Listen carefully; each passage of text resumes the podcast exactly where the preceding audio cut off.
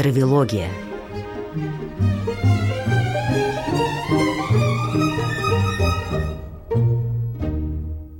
Добрый день. Вы слушаете очередной выпуск программы «Травилогия» в студии радио «Фонтанный дом» Наталья Костицына и Собеседник мой Дмитрий Травин, экономист, публицист, и мы продолжаем наше путешествие по Флоренции с точки зрения исторической социологии. И в предыдущем выпуске нашей программы мы остановились на Брунеллеске. Именно Флоренция — это Флоренция Брунеллески, а не Микеланджело, поскольку, как я могу сделать вывод, Микеланджело во Флоренции, он один из немногих великих флорентийских художников. Он единственный из всех именно в Риме.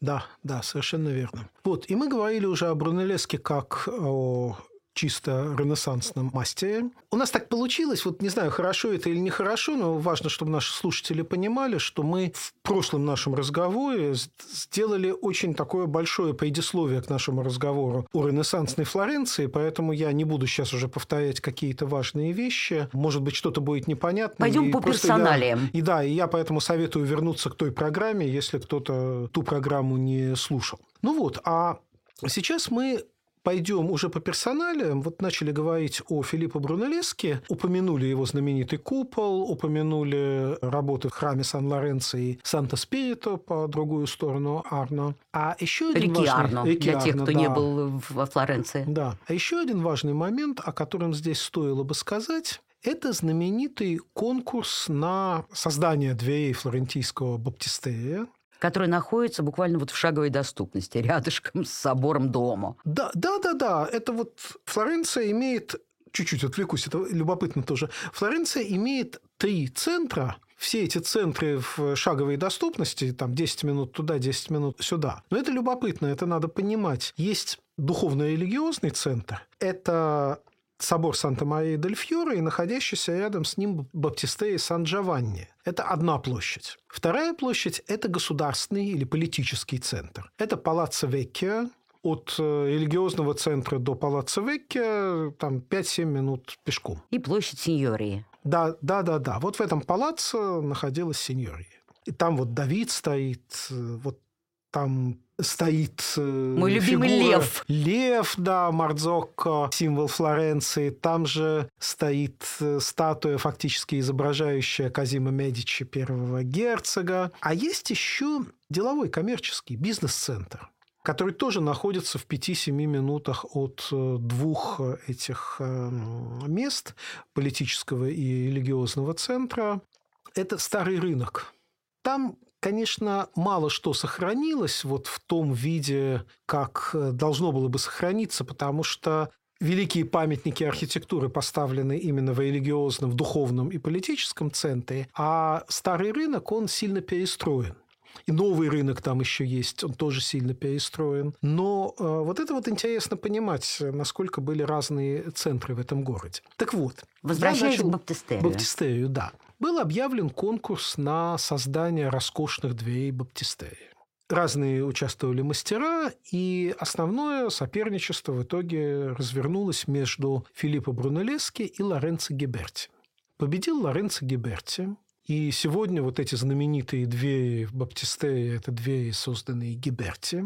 И вот такой вот вроде парадокс получается, что основной архитектор флорентийского Флоренции. ренессанса Брунеллески. Проиграл? Мы, да, мы можем посмотреть сразу несколько памятников Брунеллески, а Гиберти – это, конечно, выдающийся мастер, но, по сути, так вот, по большому счету, это мастер одного произведения. Это вот две Баптистерии.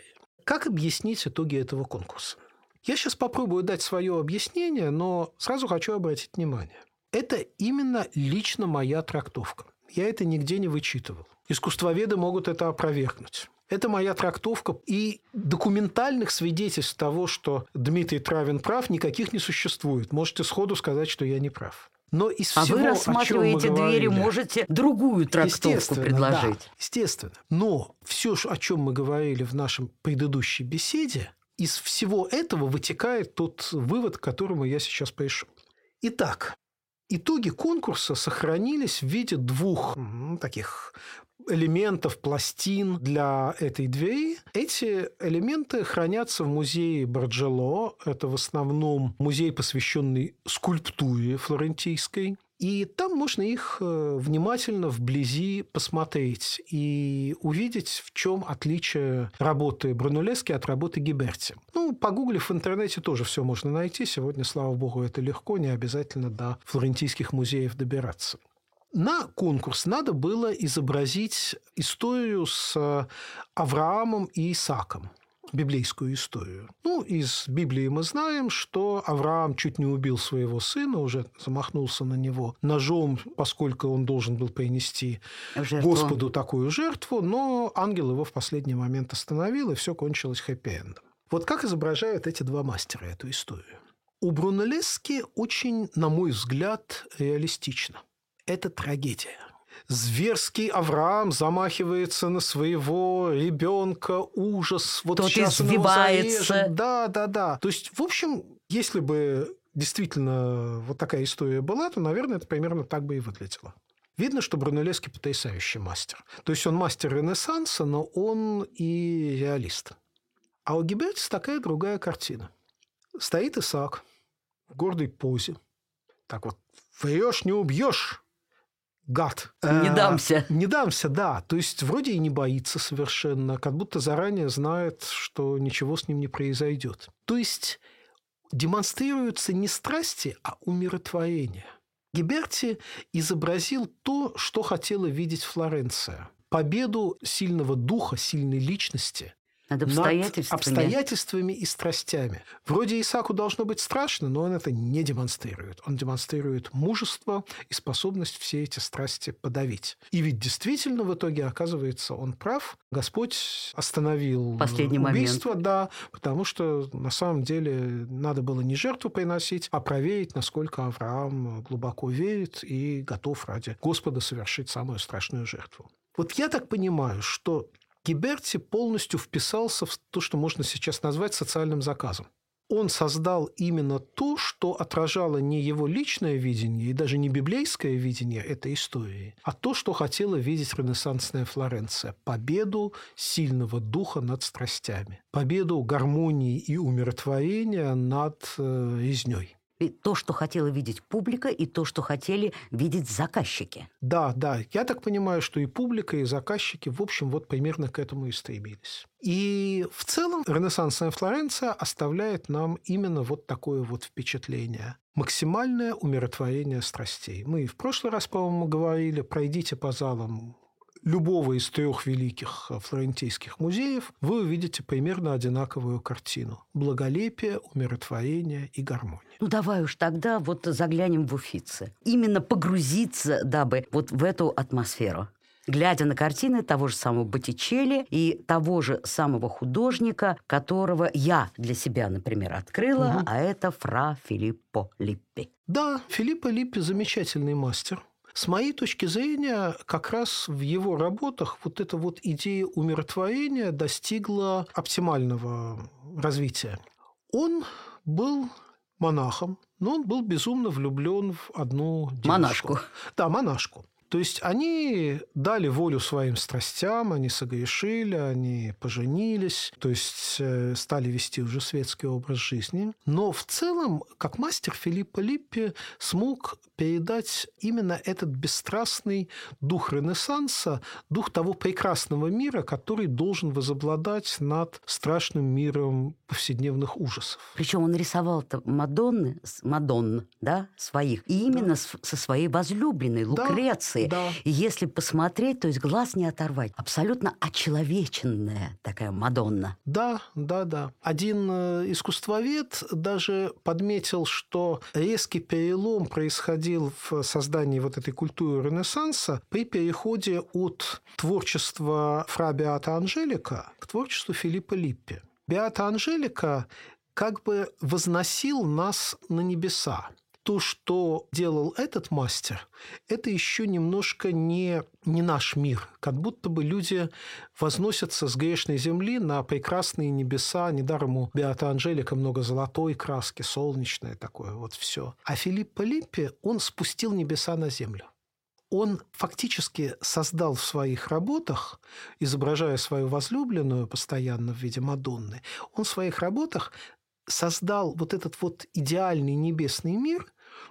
но в совершенно реальном земном воплощении. Мы смотрим на работы Филиппа Липпи, нам кажется, да, вот эту, вот эту девушку я вчера здесь вот видел по соседству и почти в нее влюбился, а вот сейчас вижу ее на картине. Вот когда смотришь на Биата Анжелика, там все-таки такого нет. Там вот в это влюбиться невозможно, этого можно только поклоняться. А здесь, да, вот, вот прямо вот влюбился и сам бы, как Филиппа Липпи, писал ее портрет сюда. Причем Филиппа Липпи, напомним, он был учителем Боттичелли, да. Сандру Боттичелли, и как раз в галерее Уфицы два зала соседствуют Филиппо Липпи и Боттичелли. Да. Вот знаешь, Наташа, я бы хотел сейчас сделать такой любопытный эксперимент. Как-то я во Флоренции этим занялся, целый день этому посвятил.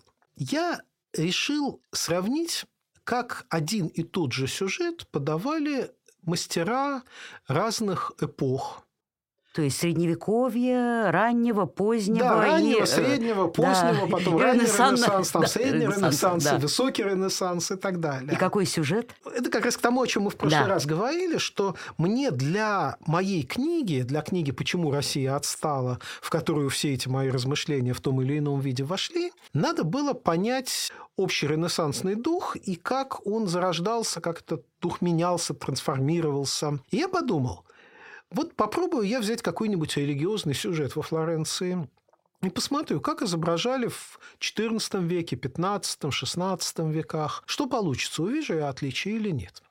Я стал думать, какой взять сюжет. И понял, что есть только один сюжет, который очень четко прослеживается, который постоянно повторялся, воспроизводился всеми мастерами, великими мастерами уж точно. И мы можем сравнить вот разные эпохи по этому сюжету это Благовещение. Может, я чего-то упустил. сюжет, да. Да, может, я чего-то упустил, но вот другого такого сюжета мне не представляется. В меньшей степени этой задачи удовлетворяет еще «Тайная вечеря», но чуть позже я, может быть, и об этом скажу.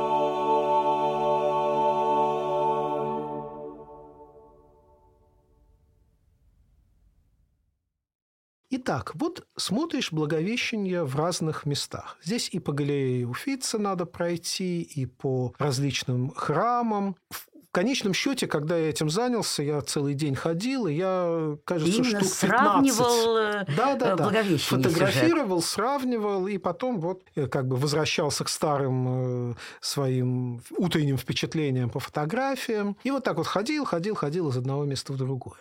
По-моему, штук 15 Благовещений в разных местах я набрал. И это, конечно, далеко не все, потому что если бы я неделю ходил, то я бы наверняка нашел еще много малоизвестных И как сюжетов. происходит вот эта трансформация Происходит она следующим образом. в сюжетах? Да, вот в Уфице... В изображении, вернее, да. да. В Уфице находится один из первых сюжетов. Симона Мартини. Это сиенский мастер, позднее Средневековье.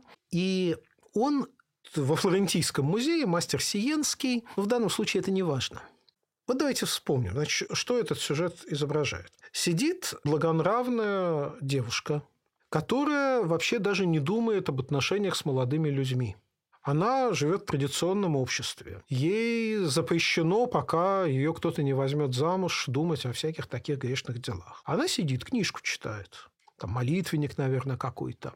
Вдруг влетает к ней ангел, и он ей объясняет, что она не то, что там замуж выйти должна, вот то, к чему ее готовят и объясняют, а что она возьмет и сходу родит ребенка. Благая весть. Да, посредством некого непорочного зачатия. То есть ты, во-первых, родишь, она вообще еще с мужчиной не была никогда. Во-вторых, родишь спасителя мира. Вот первая реакция – это полный шок. Это, это ужас. И у Симона Мартини это изображено. Она отшатывается от ангела. Она не может это понять, она не может с этим смириться. Это нарушает все нормы традиционного общества. С одной стороны, ну как это родить ребенка, когда она не замужем? С другой стороны, какая-то великая миссия на нее, простую девчонку, которая, в общем, никто абсолютно. Вот это первое изображение отторжения этой идеи, страх от этой идеи. Затем мы движемся по разным другим вариантам изображения этого сюжета и, грубо говоря, видим, как постепенно ангел с его благой вестью и Мария начинают сближаться. Я не буду пересказывать все, это бессмысленно, потому что мы на радио не можем показать картинки. Ну, да, к тому же, да, да, к тому же я на память тоже просто не смогу сейчас все пересказать. Но возьмем Беата Анжелика. Вот я как раз, мы заговорили о Филиппе Липпе, Беата Анжелика, и как раз я об этой истории вспомнил. Возьмем Беата Анжелика. Это монастырь Святого Марка. Это музей, там есть на Пьяцца Сан-Марко храм, и есть рядом монастырские Монастырь, здания. да. В храм можно заходить, естественно, как в любой храм. В монастырском помещении большой музей, в основном посвященный творчеству именно Беата Анжелика, потому что он был монахом этого монастыря, там трудился и расписывал фресками стены этого монастыря, как общих помещений, так и отдельных келей. А кроме того, он, кроме фресок, писал и отдельные, как правильно сказать, картины, иконы, даже не знаю, как выразиться в данном случае. И там есть в этом музее большой зал, где представлены его нефресковые работы. Вот мы заходим, поднимаемся по лестнице, и в самом начале над лестницей видим, я бы сказал, наверное, главную работу Беата Анжелика – это его «Благовещение». Это прошло уже примерно, ну, довольно много лет прошло с Симона Мартини, около ста лет, по-моему, прошло. Ну, извините, если я так сходу ошибся, я там даты точно не выписал. И поза уже другая. Мария устремляется к ангелу, то есть она принимает эту весть, но что с ее руками? Руки сложены на груди, и она как бы и устремляется к нему корпусом, а И руками защищается. закрывается, защищается от него. То есть очень противоречивая такая вот позиция. Если у Симона Мартини полный страх и отторжения этой идеи, то здесь и хочется, и колется. С одной стороны, это великая честь, с другой стороны, вроде как-то страшно принять на себя такую миссию. Ну вот, а третий вариант – это уже Филиппо Липпи в Сан-Лоренцо. Ну, в принципе, у Филиппа Липпи много похожих сюжетов, и его сюжеты можно видеть э, в разных местах, как ты правильно сказал. Он всегда изображал свою возлюбленную, свою жену, и, в общем, Ну, кстати, Филиппо Липпи неизвестно, похож. да. то ли был женат все-таки на ней, то ли не был женат. Вроде был. Ну, ладно. Да, не буду утверждать. И вот там уже полное приятие этого мира. Приятие этой вести. Приятие, приятие этой вести, да. Там уже никакого отторжения, никакого страха нет. И вот эта эволюция сюжетов нам довольно четко показывает, как формировалась постепенно культура Ренессанса, культура вот этого мира, в котором люди успокаиваются, принимают э, реальную жизнь, стараются быть бесстрастными, стараются не допускать до себя никаких э, особых вестей, чересчур эмоционально их воспринимая. Филиппо Липпи – это именно мастер прекрасного, гармоничного, бесстрастного мира. Ты уже упомянул, да, сюжет «Тайной вечери». Угу. А вот здесь как прослеживается? Да, вот Могу тоже... понять, что ты угу. тоже ходил и сравнивал, да, да фрески? Да. Фрески, картины? Да, да, да. Здесь тоже похожая история. Почему мы можем сравнить «Тайные вечери»? Потому что «Тайная вечеря» – это был стандартный сюжет для монастырских трапезных ну, собственно говоря, тайная веча – это и есть э, трапеза, Трапезная, да, последняя да, трапеза. трапеза, которую Иисус со своими апостолами осуществляет перед теми страшными событиями, которые его ожидают. И в той мере, в какой сохранились монастыри трапезные и та стенка, на которой это изображалось, мы можем проследить за тайными вечерами. Во Флоренции это сделать можно неплохо. Скажем, самая знаменитая Леонардовская тайная вечеря находится в Милане. Милане. Но она, во-первых, несколько пострадала. Там сложная история с ней была. И туда попасть сложно, потому что это такая попсовая работа, туда все ломятся. А во Флоренции вы какие-то ключевые вечери сможете посмотреть, если вообще сможете туда попасть по нынешним временам, сможете посмотреть без особых проблем. Ну вот я в свое время сравнил три тайных вечери. Первая находится Первая трапезная – это в монастыре Санта-Кроче. Там Тадео Гадди еще в первой половине XIV века изобразил свою тайную вечерю. Ну, Санта-Кроче – это знаменитый собор, туда всех туристов водят, а рядом с собором еще огромный монастырский комплекс. Вот там это можно посмотреть. Это тайная вечеря абсолютно еще не ренессансная. Лики вот, персонажей на ней изображенных абсолютно неспокойные, они такие греческие еще. Затем есть замечательное местечко, это монастырь Санта-Аполлония, там тайная вечеря, сделанная малоизвестным мастером Андреа Дель Кастанья. Мне очень понравилось туда заходить, потому что это такой малоизвестный музей. Но это не в центре говоря, Флоренции. Да, нет, тоже, тоже, тоже в центре. Ну, да, он же небольшой да, центр. Небольшой да. городок. Не знаю, как сейчас, я был уже там довольно давно, но тогда это был как бы музей одной, почти музей одной картины. Туда ходили именно смотреть вот эту вот тайную вечерю Кастанья. И туда вход бесплатный, но на вахте записываешься просто в большую такую бухгалтерскую книгу. Там что-то расписываешься, что ты там такой-то... Бомбарный. Амбарная книга, да. С паспортными данными? Нет, нет, нет. Это просто они ведут учет для того, чтобы знать, сколько у них было посетителей. Даже билеты, насколько я помню, никакого не выдают. Заходишь, там ты оказываешься один. Почти наверняка там никого нет, даже в туристический сезон. Спокойно рассматриваешь. И вот что за особенность этой вечере? Это уже такое постепенное движение к Ренессансу, вот к некой уравновешенности. Но все-таки лики у Андреа Кастанья еще нереалистичные, такие грозные, хмурые, мрачные.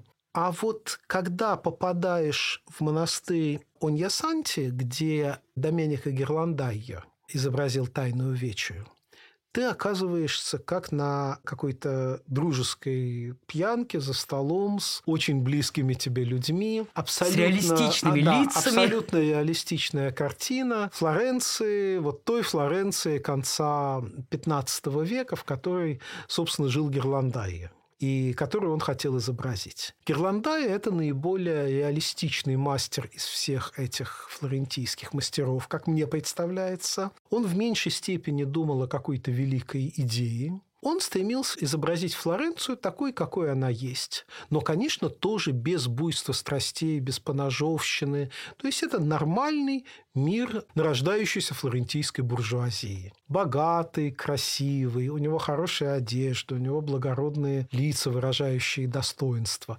гармонию, равновешенность и впечатление очень успешной, богатой жизни. Да, но напомним, что там же все персонажи именно «Тайны вечери». Да, да, конечно. Вот, ну, с но... такими живыми лицами, которые угу. людей, которые ходили вот тут по соседству да, да. в той самой ренессансной Флоренции. Да, да. А когда мы переходим к каким-то другим работам Герландайя, там уже больше персонажей, и тоже это вот реальная такая живая Флоренция той эпохи конца 15 века. Вот так менялись мужские лица. Да а, и женские. Женщины, тоже, да. женские. Это так... Боттичелли? Угу. Опять возвращаясь к нему. Нет, Боттичелли – это совсем другая история, я думаю. У Герландая ведь много и женских лиц, просто не в «Тайной вечи», а в других его работах. И там видно, как постепенно вот эта пугливая Мария из средневековых работ превращалась в уверенную себе ренессансную Матрону. Ну, сначала девушку, потом Матрону с большим количеством детей. Вот у Герландая все это четко прослеживается. А с Боттичелли особая история.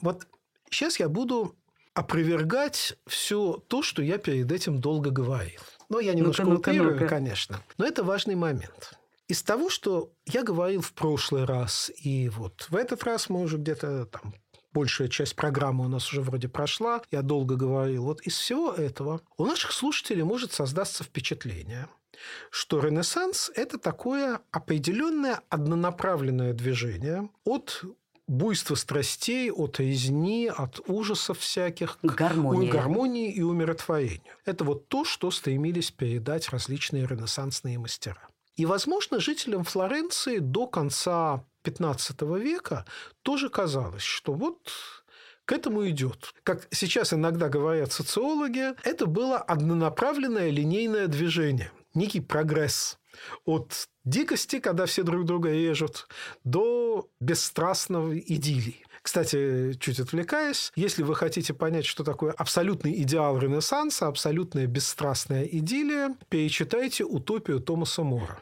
Вот Томас Морт – абсолютно ренессансный автор, который создал вымышленную картину мира, где люди не имеют никаких страстей.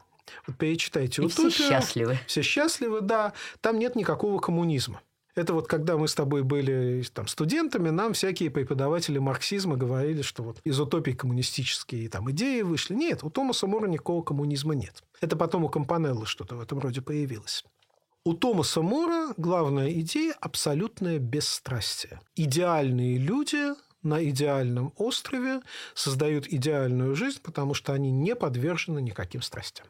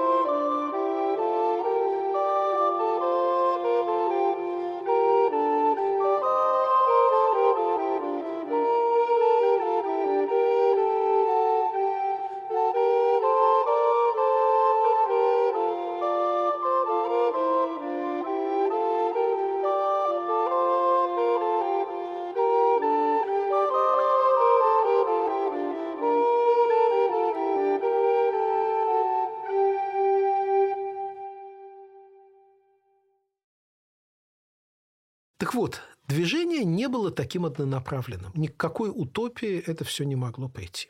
Не могло прийти, потому что это все было на полотнах, а в мирской жизни там происходили страсти, Конечно. и вот, э, которые связаны были с борьбой, опять же, о чем мы говорили в самом начале, вот всех этих кланов, и прежде всего с отстаиванием своих прав и своих богатств той самой семейкой Медичи. И Медичи, и другими семействами. Ну, может, о Медичи мы сейчас еще чуть подробнее скажем. Но Мы все люди как эпохи Ренессанса, так и 21 века очень сложные существа. В нас все намешано. Мы не можем избавиться от своих страстей, как бы мы к этому ни стремились. Просто иногда мы можем воспринимать наши страсти как добро, иногда как зло. Это уже зависит от человека от эпохи, от в которой он живет. От образования, да. да. Да, от многих таких моментов. И в какой-то момент, в какой-то прекрасный или непрекрасный день конца XV э, века во Флоренции оказалось, что все эти страсти в людях все равно живут. Даже при господстве Медичи не удалось создать такое вот буржуазное, гармоничное, уравновешенное общество. Во Флоренции появился доминиканский монах Джероламо Савонарола. Он ферраец по происхождению, но стал известен именно благодаря своему пребыванию во Флоренции, хотя чтят его в основном в Ферраре, и кто в этом небольшом итальянском городке бывал, тот знает, что большой памятник Савонароле стоит прямо в самом центре этого городка. Он доминиканский монах, он посвятил себя этому ордену, он поселился в монастыре Сан-Марко во Флоренции, и особенностью Савонаролы было то, что он был очень сильным проповедником. Он был глубоко верующим человеком, ну, фанатиком, харизматичным фанатиком. человеком. Можно так сказать, фанатиком, да. Хотя кому-то это слово не понравится. Глубоко верующий человек всегда фанатик. Но в слове фанатик есть что-то такое вот отрицательное. А когда мы говорим глубоко верующий человек, мы как-то вот нейтрально выражаемся. И вот он был настолько глубоко верующим и настолько харизматичным при этом, что на его проповеди в э, Сан-Марко стекалось все больше и больше людей. И в какой-то момент он стал по-настоящему духовным лидером, властителем дум целой Флоренции. Он уже перешел из относительно дома, маленького да? храма в Сан-Марко в основной собор, в дома Санта-Мария-дель-Фьоре. И туда приходило множество людей послушать его проповеди. И о чем говорил Савонарола? По сути, он объяснял флорентийцам, что та буржуазная, уравновешенная, гармоничная жизнь, в которой все большее значение приобретает не страстная вера в Господа, а деньги, благосостояние, хороший дом, хорошая обстановка, текущий доход. Какой-то индивидуальный а, подход к жизни. Да, да, да. Вот это вот все. Хорошая одежда, как на фресках Герландайя. Вот все это вообще-то грех. Мы должны глубоко верить в Бога. И если мы верим, мы спасемся. Если мы совершаем различные правильные поступки, мы спасемся. Потому что главное – это проблема на том свете. Герландая нарисовал замечательный этот цвет, но главное – это тот цвет. Потому что на этом свете мы недолго живем, а вот там возникает вопрос, будут ли вечные муки или вечное блаженство. И благодаря проповедям Савонароллы вот этот вот уравновешенный флорентийский мир в какой-то момент рухнул. Флорентийцы осознали то, что они грешники, то, что надо спасать свои души. То есть влияние одной личности такое с произвело? С одной стороны, конечно, влияние одной личности. Но с другой стороны, как мы сегодня вообще способны понять, думаю, что вот это осознание того, что страстная любовь к Господу должна сохраняться, что нельзя полностью погрузиться в жизнь этого мира, в деньги, в бабло. Ну, растрачиваться. Да, это это жило в душах флорентийцев, потому что это ведь была эпоха, когда люди верили в Бога, и вера в Бога должна была как-то сочетаться в стремлении уравновесить этот мир. Гуманисты все время говорили о том, что нужна гармония и уравновешенность. Хотя они были верующими людьми, они же не были атеистами. А монахи все время говорили о необходимости верить в Бога. То есть было какое-то такое равновесие. Да, вот есть одна замечательная история как раз из жизни Казима Медичи – ну, фактически основателя этой династии. Он ведь всю жизнь был абсолютно ренессансным человеком. Микелотца, архитектор Микелотца по его заказу построил классический ренессансный дворец, который сегодня можно видеть на улицах Флоренции. Дворец Медичи, э, Рикарди. Дворец Палаццо Медичи Рикарди. Это совсем рядышком с храмом Сан-Лоренцо. То есть много ренессансного было в жизни Медичи. Но когда да, и он богател, он был богатейшим человеком Флоренции, но когда он составился и понял, что скоро будет умирать, Он попросил себе келью в монастыре Сан-Марко, а он очень активно спонсировал монастырь Сан-Марко, поэтому ему предоставили келью без вопросов. И он стал проводить там последние дни своей жизни в думах о главном, о Господе, о загробной жизни и так далее.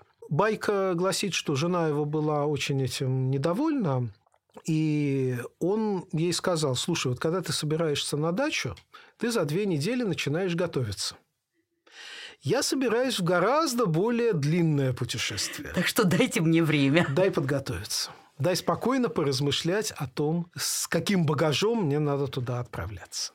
Вот эта история Казима Медичи показывает, что даже в самых ренессансных персонах той эпохи вера в Бога жила, и люди понимали, что самое главное начнется после смерти. Ты спасется твоя душа или погибнет. И когда пришел Савонарола, он благодаря своей харизме, своим ярким речам смог пробудить во флорентийцах вот это вот второе начало, контрренессансное он обратил внимание на то, что важна не столько гармония, гармоничная жизнь в этом мире, сколько то, как ты веришь в Бога, насколько страстно ты веришь в Бога, как ты подготовишься к смерти, как умрешь и куда ты попадешь после смерти. Но при нем же стали сжечь э, о чем книги, речь? стали сжечь произведения ренессансной культуры. Да, о чем и речь? Мы ведь вышли на этот сюжет, когда ты сказала о Сандро Боттичелли. И я сразу вспомнил, что вот в связи с Боттичелли надо рассказать не столько о весне, весне и рождении, и рождении Венеры. Венеры, о знаменитых полотнах, которые в галерее Уфиц находятся,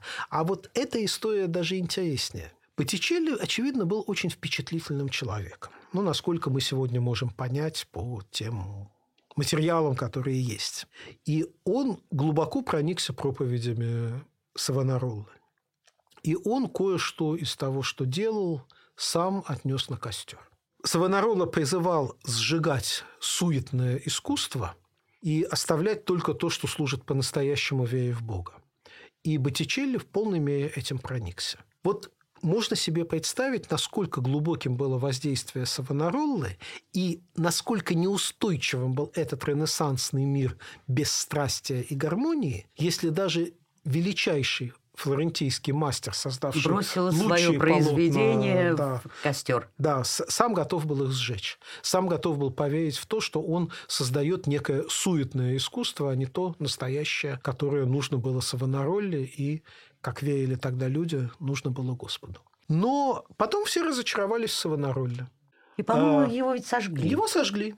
Да, его сожгли, поскольку в какой-то момент харизмы не хватило для того, чтобы убедить флорентийцев в том, что он действительно не еретик, а глубоко верующий, более глубоко, чем римский папа, верующий человек. Он проиграл в политической и духовной борьбе, и его в итоге сожгли, а Флоренция вернулась вот к тому ренессансному миру, который, собственно, долго ренессансные гуманисты и художники пытались э, создавать в душах флорентийцев.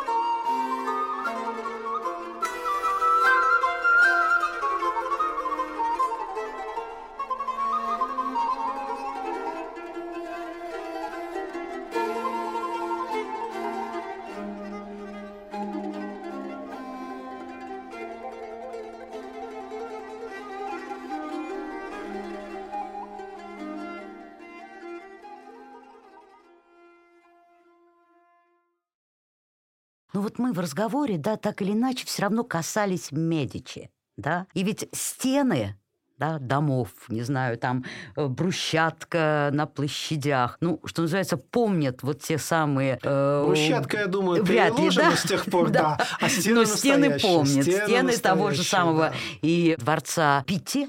Дворец Питти совершенно И, верно, соответственно, да. Медичи Рикарди угу. и Векьо. Палаццо Веккио, да. То есть э, пока семья Медичи была просто семьей неформальных лидеров Флоренции.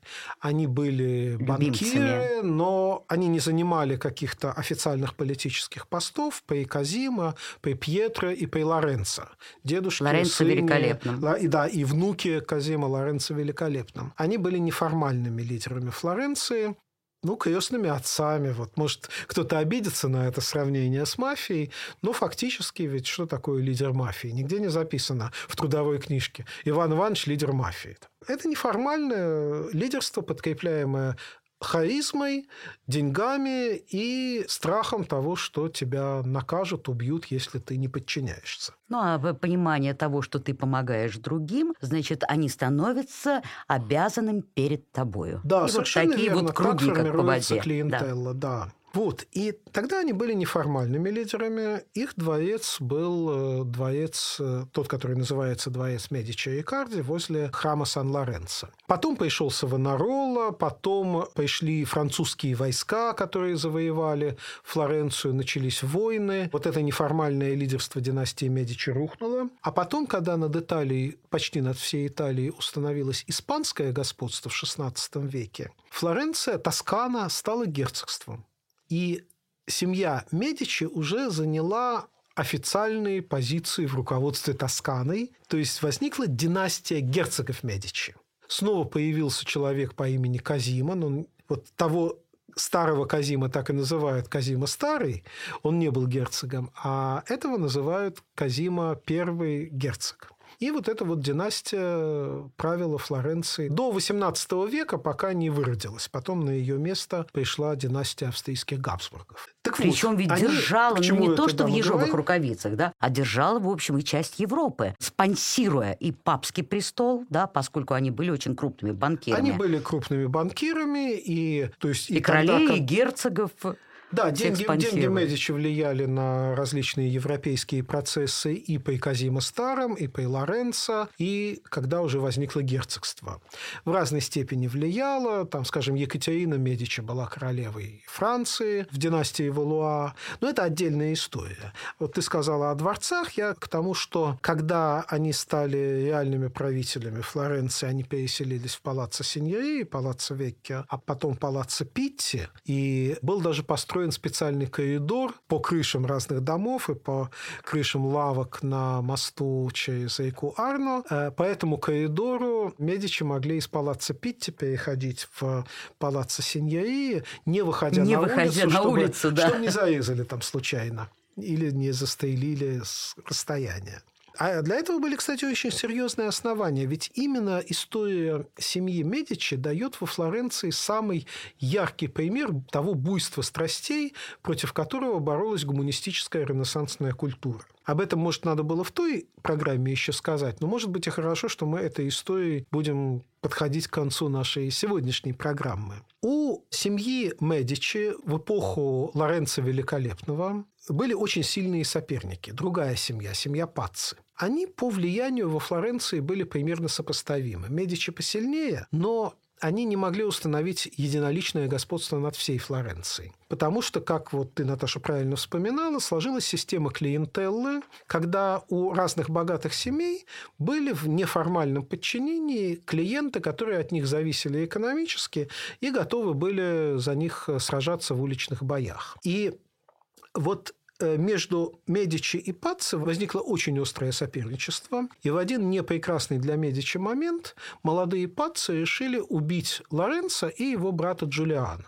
И таким образом Причем захватить это господство было над в храме да. на Пасху. Да, они решили совершить это убийство самым, что ни на есть, подлым способом в храме, ножами, ну, фактически из-за угла, вот в этом Санта-Мария-дель-Фьоре. И убийство не удалось. Они убили младшего брата Джулиана, а Лоренцо оказался ловким, мужественным и Друзья отстояли. человеком. Даже не так. Э, пока не было друзей, он, увидев, что на них нападают, выхватил кинжал, взял в правую руку, на левую намотал плащ. Это был стандартный для той эпохи способ защиты у человека, у которого не было с собой щита. То есть можно защищаться левой рукой, обмотанной в плащ, как щитом. И он отбился от нападавших паца и успел, отступая, уйти в закрытое помещение, где заперся. А в этот момент уже друзья стали поднимать клиентелу Медичи на бой. И Клиентела Медичи оказалась сильнее во всех смыслах, чем клиентела Пацци. И поскольку глава рода вышел,